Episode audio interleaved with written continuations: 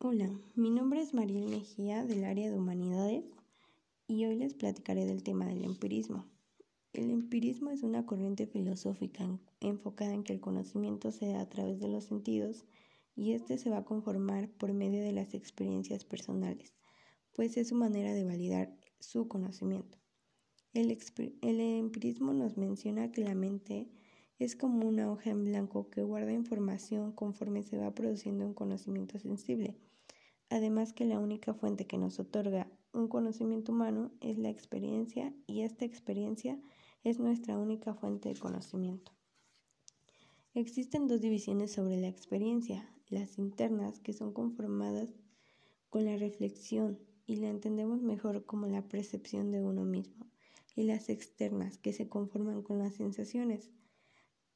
También existen las experiencias empíricas concretas, que son las que nos dicen que algo pasa o tiene una reacción debido a la experiencia que nos cuentan otras personas o que se puede encontrar en algún texto. Como ejemplo, sabemos que el fuego quema debido a que alguna vez acercamos nuestra mano a la fogata y ésta empezó a tener sensaciones como de picazón.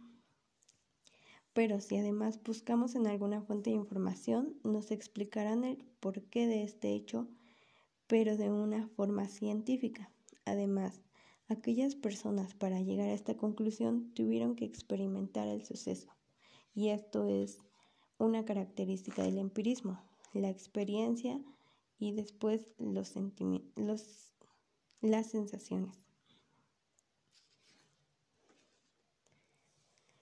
Con esta clasificación podemos concluir que el alma solo tiene una facultad, la de experimentar sensaciones, y que todas nuestras ideas provienen de nuestras impresiones sensibles. Con ello podemos concluir que el alma solo tiene una facultad, la de experimentar sensaciones.